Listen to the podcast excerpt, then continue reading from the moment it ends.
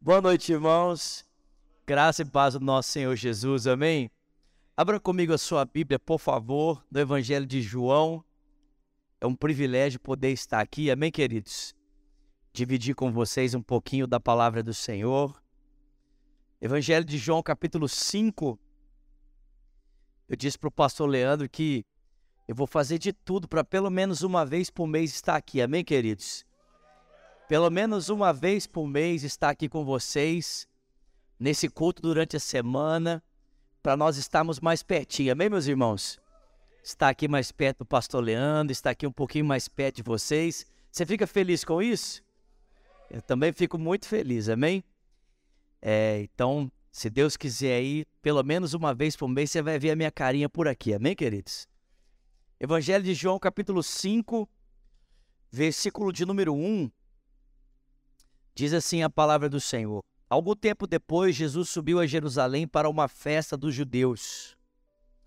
Há em Jerusalém, perto da porta das ovelhas, um tanque, que em aramaico é chamado Betesda, tem cinco entradas à sua volta.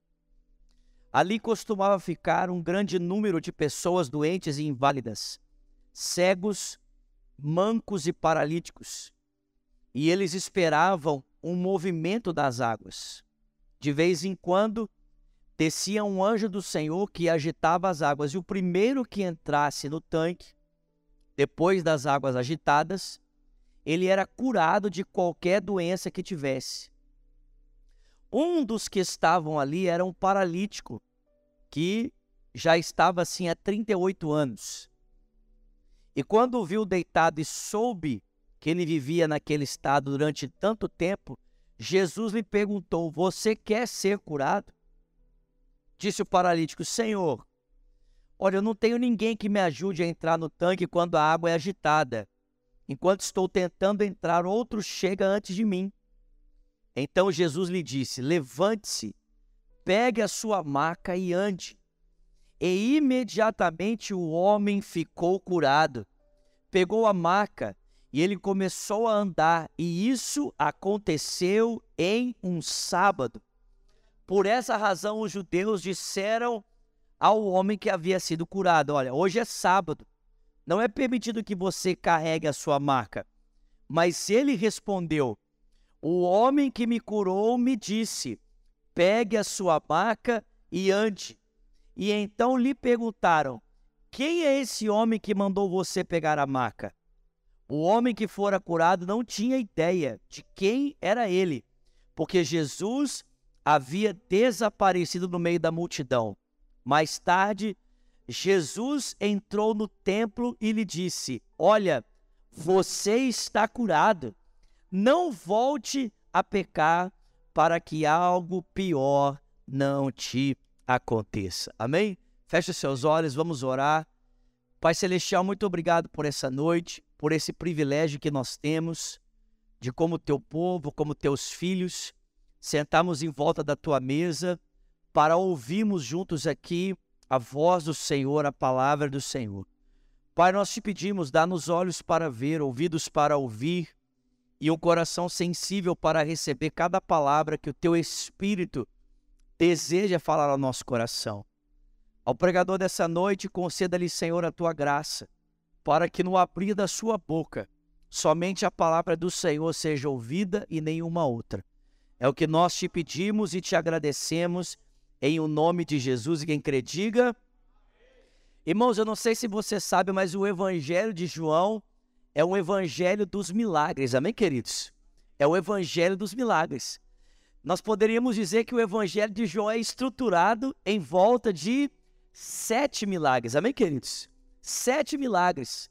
Esse evangelho todo é estruturado em volta de sete milagres, que na verdade João não chama de milagres, ele chama de sinais, porque todos esses milagres que Jesus realiza apontam em uma direção, amém, queridos? Esses milagres são realizados para sinalizar quem é a pessoa de Jesus, quem é o homem por trás dos milagres que estão sendo operados. Amém, queridos? E à medida em que você vem lendo o Evangelho, você vai se deparando com esses milagres, até que você chega ali no penúltimo milagre, vamos colocar assim, que acontece no Evangelho de João, no capítulo 11, que é a ressurreição de Lázaro. E aí você vai passando ali, você vai chegando nessa, desse milagre da ressurreição, e depois você vai passando nas páginas e parece que os milagres desaparecem. E a intenção de João de estruturar o Evangelho em sete milagres é muito simples. Quando você lê Gênesis capítulo 1, você descobre que o mundo foi criado em seis dias e no sétimo dia Deus descansou. Amém, queridos? Aliás, a nota de introdução desse evangelho é muito semelhante a Gênesis capítulo 1. João capítulo 1 começa, né, verso 1, no princípio era a palavra, e a palavra estava com Deus, e a palavra era Deus estava com Deus no princípio. E quando você lê Gênesis 1, 1, Gênesis começa, no princípio criou Deus os céus e a terra.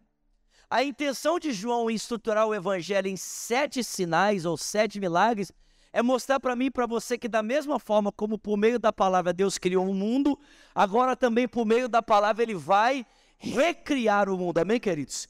Ele vai recriar todas as coisas. E aí você chega nesse sexto milagre e você fica procurando pelo sétimo. Porque você já sabe que são sete dias, então é necessário existirem sete milagres. Só que o último milagre você só vai descobrir ele lá no final do evangelho, quando o filho de Deus, ele chuta aquela pedra, amém, que estava na porta do sepulcro e ele ressuscita ao terceiro dia para mostrar para mim e para você a glória do filho de Deus. Amém, queridos? É assim que se estrutura esse evangelho. Sinais que apontam para o caráter do homem que está realizando esses sinais, né? E eu gosto de dizer isso, olha, já falei aqui para vocês alguns sinais, né? João 11, né? Depois a ressurreição de Jesus. Mas se você quer saber os outros sinais, ou se acompanha a série de mensagens do pastor Leandro, amém? Ou você vai ler o Evangelho de João e procurar por todos eles, amém, queridos? Porque eu não vou ficar contando todos para vocês, não, amém? Mas nós, estamos, nós acabamos de ler aqui, irmãos, um desses sinais, desses milagres que Jesus realiza. E antes de trazer aqui para você os ensinamentos que nós podemos retirar desse texto, eu queria trazer um pouquinho aqui do contexto histórico para você, para nós estarmos na mesma página enquanto eu aplico o texto ao meu coração e ao seu coração, amém? O texto bíblico diz para mim e para você que esse sinal, esse milagre realizado por Jesus, foi realizado em um local muito específico chamado Tanque de Betesda. Eu estive lá nesse lugar alguns meses atrás, em setembro do ano passado, eu estive lá nesse lugar chamado Tanque de Betesda. E sabe o que é interessante? O tanque de Betesda não era um tanque de rito batismal judaico, de ritual para batismo. Você sabe que os judeus no tempo de Jesus, eles tinham o costume de se batizar para a purificação. Inclusive, quando você vai ao templo em Jerusalém, né, Ali hoje só existem as ruínas do templo, mas você consegue perceber ali, através das ruínas, uma realidade que às vezes passa desapercebido para nós quando a gente lê o texto de Atos, capítulo 2. Porque o texto diz que após a pregação de Pedro, 3 mil pessoas foram batizadas. Só que o templo em Jerusalém fica no alto de uma montanha, não tem rio perto. E a pergunta é: como é que Pedro conseguiu batizar 3 mil pessoas? É porque junto do templo, na entrada do templo, existiam tanques de purificação. Existiam tanques para o batismo judaico. E Pedro usou exatamente desses tanques para batizar essas pessoas. É por isso que ele conseguiu batizar 3 mil pessoas, porque não era apenas um tanque, mas eram vários tanques. E aí Pedro e os apóstolos aproveitaram esses tanques para batizar as pessoas. Toda sinagoga ou toda igreja no tempo de Jesus, onde a lei era lida, tinha um tanque de purificação.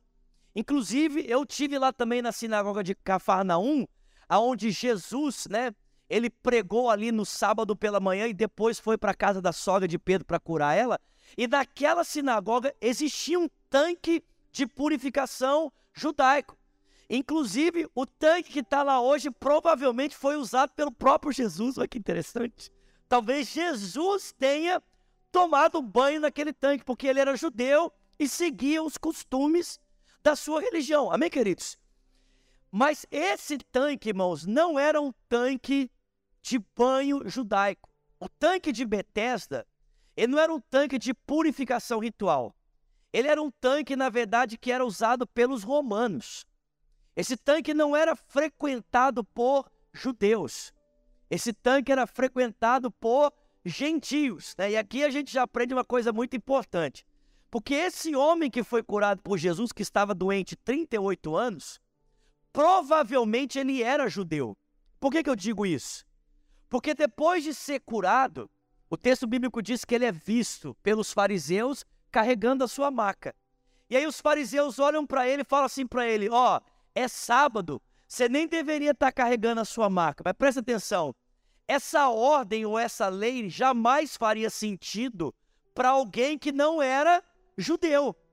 Só um judeu deveria respeitar esse mandamento de não fazer nada no sábado, amém, queridos? Um gentil, um pagão, que não tinha nenhum tipo de familiaridade com a lei judaica, jamais se importaria com essa tradição do sábado, amém, meus irmãos? Seria a mesma coisa que eu dizia para você o seguinte: exemplo, a gente sabe hoje que, é, exemplo, os adventistas guardam o sábado, amém? Mas se você não faz parte do movimento adventista, não faria sentido nenhum eu dizer para você assim, ó, você não pode trabalhar no sábado, porque isso não faz parte da sua cultura religiosa. Amém, queridos? Não faz parte. Então, quando os fariseus dizem para esse homem, olha, você não deveria estar tá carregando a maca, isso significa que aquele mandamento fazia sentido para ele. Isso mostra para mim e para você que esse homem provavelmente era o quê? Um judeu. Então presta atenção. Nós estamos vendo um judeu que estava frequentando um lugar que era de costume pagão, gentio. E para piorar, irmãos, esse tanque não era usado, né, das forma, da forma mais maravilhosa possível. Pelo contrário, quem usava esse tanque normalmente, irmãos, eram os soldados romanos. E os soldados romanos usavam esse tanque para se banhar, para tomar banho. Só que você tem que lembrar que, muito diferente de um judeu, os romanos não tinham uma ética ou uma moralidade saudável. Os romanos eram extremamente depravados, perversos.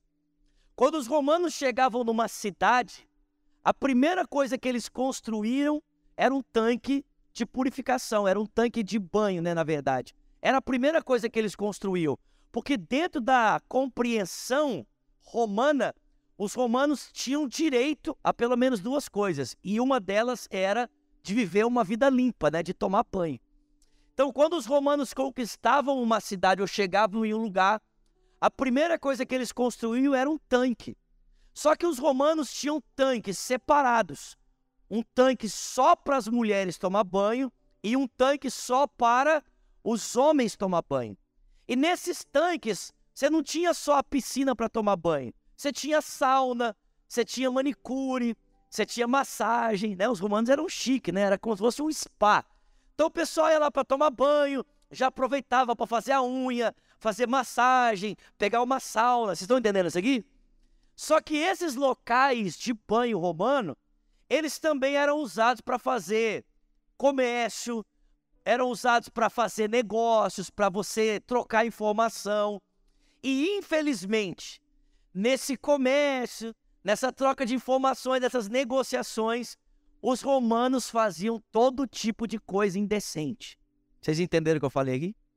Quem entendeu, levanta a mão e diga: Eu entendi. Precisa desenhar? Não? Então, irmãos, você tinha um tanque só para homens e você tinha um tanque só para mulheres. E, gente, dentro desses tanques rolava de tudo. Os homens se envolviam com homens, as mulheres se envolviam com mulheres. Era uma verdadeira baixaria. Porque para os romanos isso era muito normal. Eles entendiam que isso era uma coisa assim, tranquila.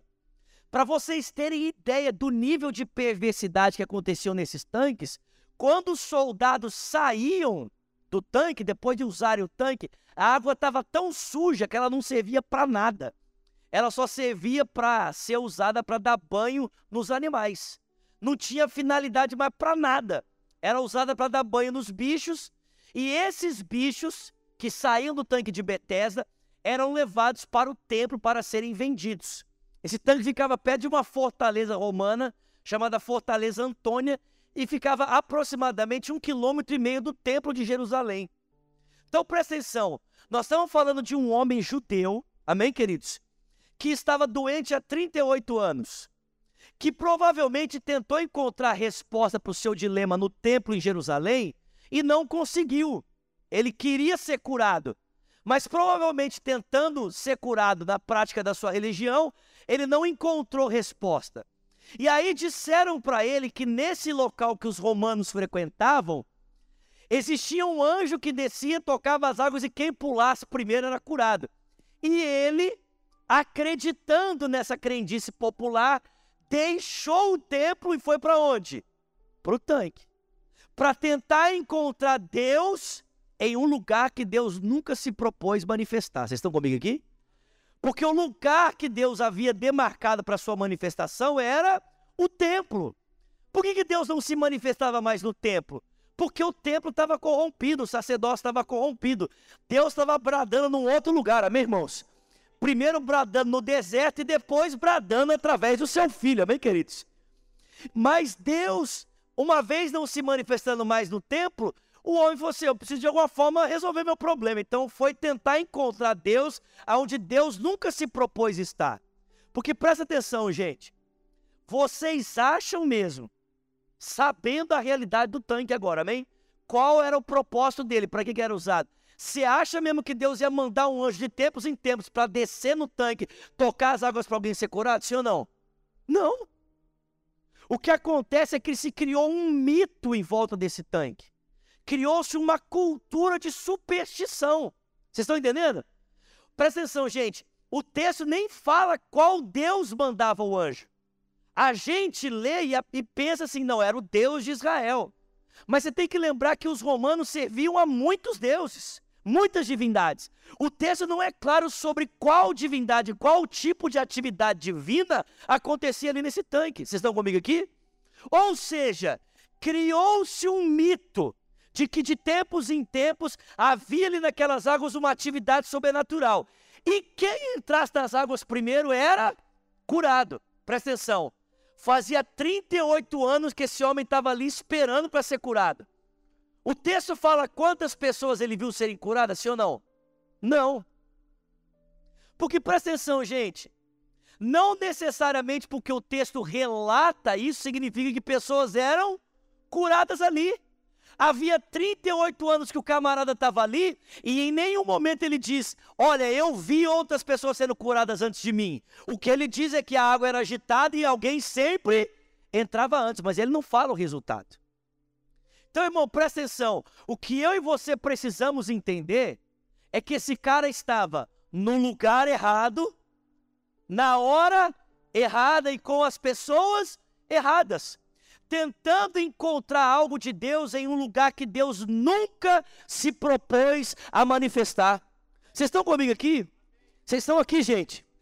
Irmãos, presta atenção. 38 anos ali esperando por essa manifestação de Deus. Até que Jesus decidiu descer para encontrá-lo. Alguém pode dar glória a Deus por isso aqui? Irmãos, aqui está o primeiro ensinamento que esse texto nos traz é que Jesus não se importa de descer aos lugares mais sujos para encontrar pessoas em condição de necessidade. Alguém pode dar glória a Deus por isso aqui? Jesus não se importa de descer aos lugares mais sujos para se encontrar com gente que está em condição de necessidade. Irmão, presta atenção. Quantos judeus estavam ali nesse tanque? Apenas um.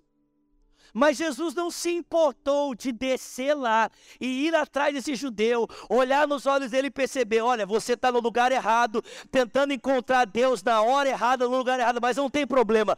Deus veio ao seu encontro através de mim e Ele quer transformar a sua vida, porque Deus não se importa de descer aos lugares mais sujos para tocar a sua vida e transformar a sua vida. Irmãos, não é exatamente isso que nós aprendemos no Evangelho? Que Deus não se importou de descer da sua glória aos lugares mais sujos da terra para se encontrar pessoas como eu e você, para encontrar pessoas perdidas como eu e você, porque eu não sei se você entende isso, mas nós estávamos como esse homem, tentando encontrar Deus em lugares que Deus nunca pretendeu estar, mas Jesus foi ao meu encontro, ele foi ao seu encontro, o Verbo se fez carne e habitou entre nós, e nós vimos a sua glória, a glória como do unigênito do Pai, cheio de graça e de verdade, e para que ele se tornou um ser humano para ir atrás dos humanos que estavam perdidos, para que aqueles que estavam perdidos fossem achados por Deus e fossem trazidos de volta para casa. Alguém pode dar glória a Deus por isso? Jesus não se importa de descer aos lugares sujos, lugares escuros, para encontrar com pessoas que estão em condição de necessidade. Ele não se importa. E o texto diz que quando Jesus chegou lá nesse tanque, ele foi direto nesse homem. Nós não sabemos quantas pessoas estavam ali, mas, gente, esse tanque é muito grande. O texto diz que havia ali uma multidão de enfermos. Provavelmente, talvez, mais de mil pessoas. Mas Jesus foi nesse homem. E Jesus virou para ele e falou assim: Meu filho, você quer ser curado? Vocês estão comigo aqui? Qual foi a resposta dele? A resposta dele foi a seguinte: ah, Jesus, olha, querer eu até quero, mas sabe o que, é? Você está vendo aqui, eu, eu, eu, eu, sou aleijado. E assim, todas as vezes que eu tento entrar no tanque, sempre vem alguém antes de mim e entra no tanque. E aí eu não consigo ser curado. Mas, irmão, presta atenção. Jesus perguntou para ele como ele poderia ser curado ou perguntou para ele se ele queria ser curado? Jesus perguntou para ele assim: Você precisa de ajuda? Foi isso que Jesus perguntou? Jesus perguntou para ele assim: Olha, o que que falta para você ser curado? Foi isso que perguntou? O que, que Jesus perguntou para ele? Você quer ser curado? Mas, irmão, presta atenção. 38 anos sentado na frente daquele tanque, a visão daquele homem já estava condicionada ao tanque. Ou seja, na cabeça dele só havia uma possibilidade de a realidade dele ser transformada. E qual que era? Se ele entrasse no tanque. Mas, irmão, presta atenção, deixa eu dizer uma coisa para você. Essa é a segunda lição que o texto nos ensina. Jesus não precisa dos seus mitos para operar um milagre na sua vida. Jesus não precisa do nosso misticismo. Ele não precisa da nossa forma para transformar a nossa realidade. Você pode dar glória a Deus por isso? Porque, irmão, presta atenção, muitas vezes nós fazemos a mesma coisa que esse homem. Nós estamos tão acostumados com uma forma, porque ficamos tantos anos ali de frente com a visão do tanque, que a gente pensa que a única possibilidade de Deus trabalhar na nossa vida é se for em conformidade com o tanque. Mas, irmão, presta atenção: Jesus não está perguntando para você como você quer ser curado, ou não está perguntando se você precisa de ajuda. Ele está dizendo para você: você quer ser curado, porque se você quiser ser curado, eu posso transformar a sua vida. Vocês estão comigo aqui, irmãos? Nós temos uma mania de falar uns negócios que não faz sentido. A gente fala assim, ah, Deus está atrasado. Não sei se você já falou isso, alguém já falou isso aqui? Né? Deus está atrasado. Mas, irmãos, Deus não se atrasa, sabe por quê? Porque Deus não age conforme o meu tempo e o seu tempo. A nossa percepção de atraso é porque nós estamos tentando medir o agir de Deus pela nossa perspectiva de tempo. Só que Deus não anda conforme o nosso tempo e também não faz conforme a nossa forma. Ele faz conforme Ele quer, no tempo que Ele quer, do jeito que Ele quer. Jesus chegou para aquele homem e disse assim: Você quer ser curado? Falei, é, sabe o que é? Eu falou, ô meu filho, presta atenção. Você quer ser curado? Levanta, pega sua maca e sai andando. E o texto bíblico diz que ao ouvir a palavra de Jesus, algo sobrenatural começaram a acontecer nas suas pernas. Seus joelhos se firmaram, seus tornozelos se firmaram, e aquele homem percebeu que aquela impotência que antes estava no seu corpo já não estava mais. Ele simplesmente se levantou, tomou a maca dele e ele saiu andando. Porque, irmão, Jesus não precisa dos nossos mitos, ele não precisa das nossas formas para realizar a sua vontade da nossa vida, amém, meus irmãos? Abandona os seus mitos, abandona né, a sua percepção. Eu sei que talvez você, como esse homem, né? E todos nós fazemos isso. Talvez você está tão acostumado, tão condicionado com uma imagem, que você quer colocar Deus dentro da sua imagem. Mas, meu irmão, Deus não cabe aí, Ele é maior do que isso. Ele é maior. Ele é maior.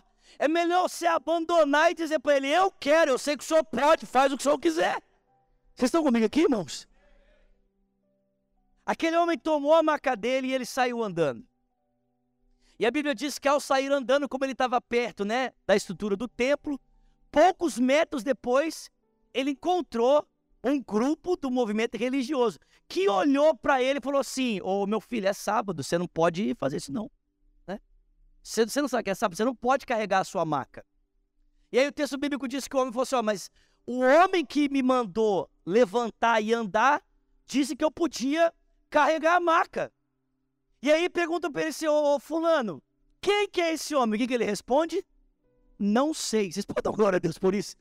Gente, esse homem nem sabia, presta atenção, ele nem sabia quem havia dado a ordem para ele, mas o poder da palavra de Jesus era tão suficiente que, mesmo não sabendo a identidade de quem falou, a palavra foi suficiente para fazer com que aquele homem nunca mais tivesse a mesma vida. Alguém pode dar glória a Deus por isso?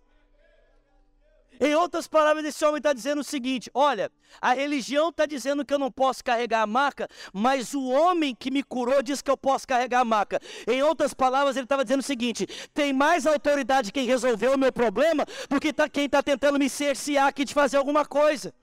Porque, meu irmão, presta atenção, onde a religião não tem poder para transformar a história, ela também não tem poder para dizer o que você pode fazer ou não pode fazer. É isso que ele estava dizendo. Olha, vocês estão falando para mim que eu não posso, não posso fazer isso, mas o homem que me curou disse que eu posso. Ou seja, quem é que tem mais autoridade? Vocês que estão tentando cercear o meu movimento ou o homem que transformou a minha vida pelo poder da sua palavra? E a Bíblia diz que poucas horas depois, ou pouco tempo depois, está lá o homem andando no templo e ele se encontra com quem? Com Jesus. E aí Jesus olha para ele e fala assim: oh, Você está curado. Jesus é tipo meio sarcástico, né? Tipo assim: Nossa! Não é que aconteceu mesmo? Suas penas estão né, funcionando. E o texto bíblico diz que, ao se apresentar, o homem então percebeu que quem havia falado com ele era Jesus. E aqui, irmão, está o último ensino que nós podemos tirar desse texto é que mais importante do que ser tocado por Jesus é conhecer quem Ele é. Mais importante do que ter um milagre é você conhecer aquele que faz o milagre. É você conhecer aquele que opera milagres. Porque, irmão, presta atenção: ao conhecer aquele que opera milagres. Esse homem não teve apenas as suas pernas transformadas, mas ele teve a sua história transformada. Jesus falou para ele: Olha, ao ouvir a minha palavra, suas pernas foram curadas, mas agora, ao conhecer quem eu sou, a sua vida nunca mais vai ser a mesma. Vai para frente, meu filho, não volta para trás, nunca mais volte a praticar o que você praticava antes, para que você não se torne pior do que você já era. Ou seja, a palavra de Jesus transformou o corpo dele, mas o encontro com Jesus transformou o seu coração. A palavra de Jesus foi poderosa para mudar a realidade do seu corpo, mas o encontro com Jesus foi poderoso para transformar o seu destino eterno. Irmão, presta atenção: mais importante do que ser tocado no seu corpo pelo poder de Jesus é você ter o seu futuro transformado por um encontro com Ele, conhecer quem Ele é, conhecer a pessoa de Jesus. Vocês estão comigo aqui, gente? Eu sou Jesus. E porque Jesus se revelou a esse homem, ele pôde dizer para ele: Olha, segue a sua vida, meu filho. Não volta para trás. Não é mais tempo de você voltar atrás. Não volta mais para aqueles lugares. Não volta mais para aquele tanque. Não volta a tentar esperar Deus na sua crendice religiosa. Você já viu aqueles crentes que lê o horóscopo? Quem sabe o que eu estou falando aí? Porque, porque, irmão, presta atenção. Ter crente que lê o horóscopo de verdade, amém? É, não é crente não, né? Mas não, falando sério, tem crente que lê o horóscopo de verdade, né? O horóscopo horóscopo meio assim, sabe? Escorpião, né? Capricórnio, câncer, virgem. Quem sabe o que eu tô falando aqui? Né? Se você levantar e falar que sabe o que eu tô falando, vou ficar desconfiado, hein, irmão? Não, é sério, tem crente que lê horóscopo. Mas você já viu o horóscopo de crente? Horóscopo gospel. Quem já viu horóscopo gospel aqui? Quem tem uma Bíblia, a Bíblia, Bíblia mesmo, Bíblia de papel. Alguém tá com a Bíblia de papel aí? Bíblia de papel, Bíblia de papel. Alguém tem uma Bíblia de papel? Bíblia de papel. Dole uma, dole duas. Alguém tem uma Bíblia de papel? Tem aí, Lari? Aqui, ó, aí, ó. Santo Deus, aleluia. Pastor é crente, hein? Aqui, ó. Tem crente. É, e, irmão, não, eu só queria dizer, ó, o pessoal não tá usando muito essa Bíblia aqui, não, porque ela tá bem empoeiradinha, viu? Bem empoeiradinha, né? Ainda bem que ela tá em inglês, isso significa que não é nós, né? Olha só, presta atenção. Tem muito crente que não lê o horóscopo, né? Horóscopo. Mas tem o horóscopo de crente. Sabe como é que funciona o horóscopo de crente? É assim, ó. Deus fala comigo, hein? Quero ouvir a sua voz e eu não tô brincando, né? Sabe uma caixinha de promessa? Quem sabe a caixinha? Não, fala a verdade. Quem conhece caixinha de promessa? Levanta a sua mão aqui, fala a verdade. Tá vendo? Você conhece? Sabe o que é isso? Isso é o horóscopo de crente. Tá tentando encontrar Deus. Aí ele fez: Senhor, meu Deus e meu Pai, eu quero ouvir a tua voz e fala comigo. Aí ele lê assim: Então o Senhor falou com Elias através de uma mulher. Aí Deus, eu não estou brincando, eu quero ouvir a sua voz. Eu já pedi a palavra. Me dá a palavra. Ele. Aqui.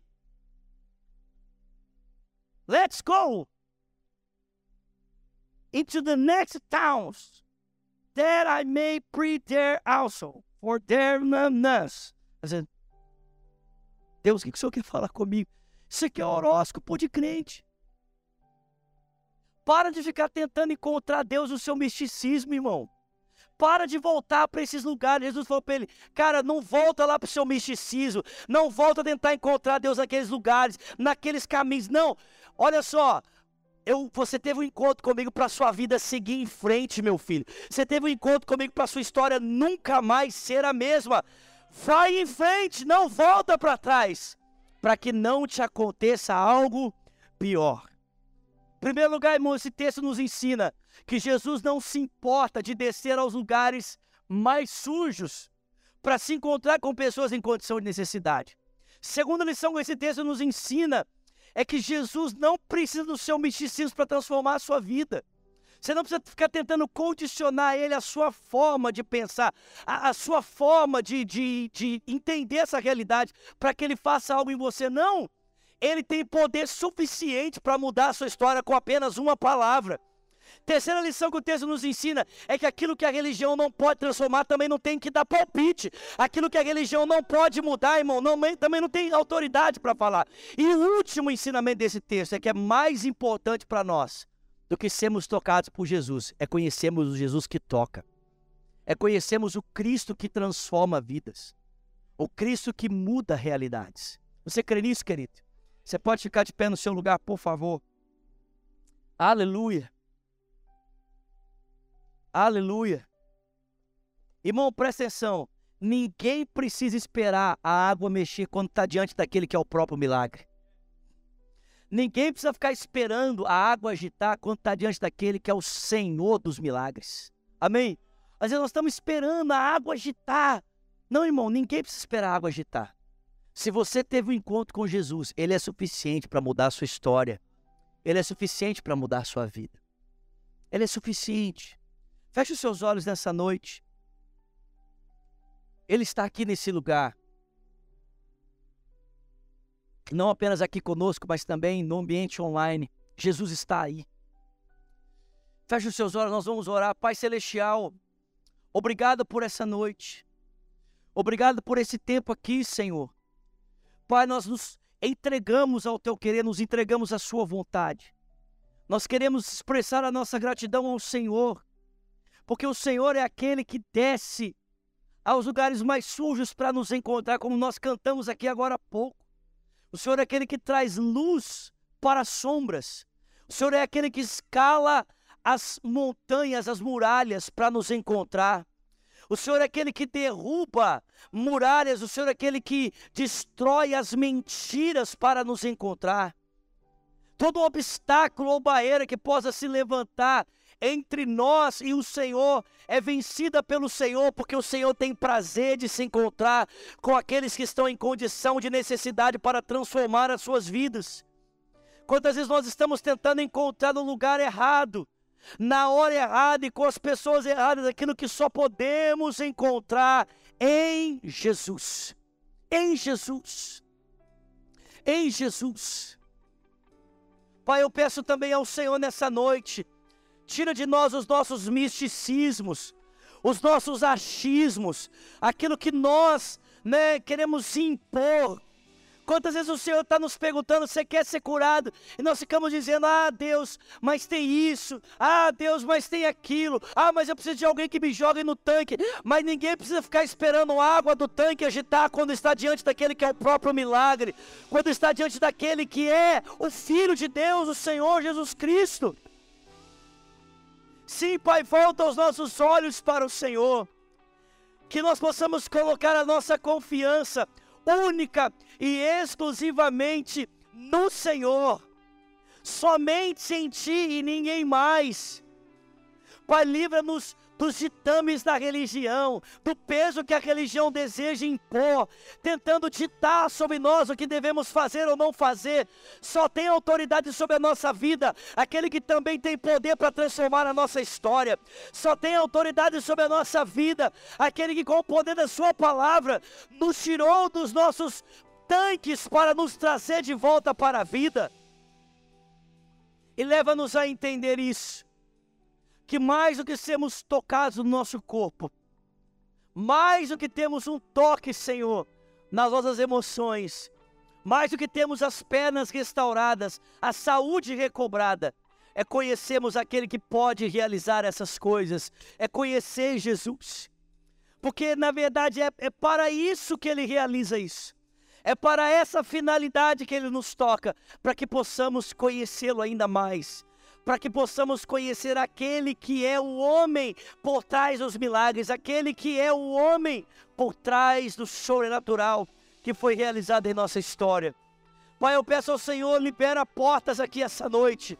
Abre realidades, desfaz cativeiros, Pai, libera saúde, libera cura, libera milagres, libera sinais, mas apenas com uma única finalidade: para que esses irmãos queridos que estão aqui, ao serem tocados por Ti, conheçam o Senhor de forma ainda mais profunda, conheçam Jesus ainda de maneira mais profunda, que não seja apenas uma experiência que toca a realidade do corpo, que não seja apenas uma experiência que transforma a emoção, que não seja apenas uma experiência que muda a realidade financeira, mas que seja um encontro que muda o nosso destino eterno, que nos coloca numa rota de mudança, que não tem mais como voltarmos atrás, que nos coloca numa roda de transformação, que é impossível voltarmos para o lugar de onde saímos, porque aquilo que recebemos e aquele com quem nos encontramos transformou completamente a nossa história,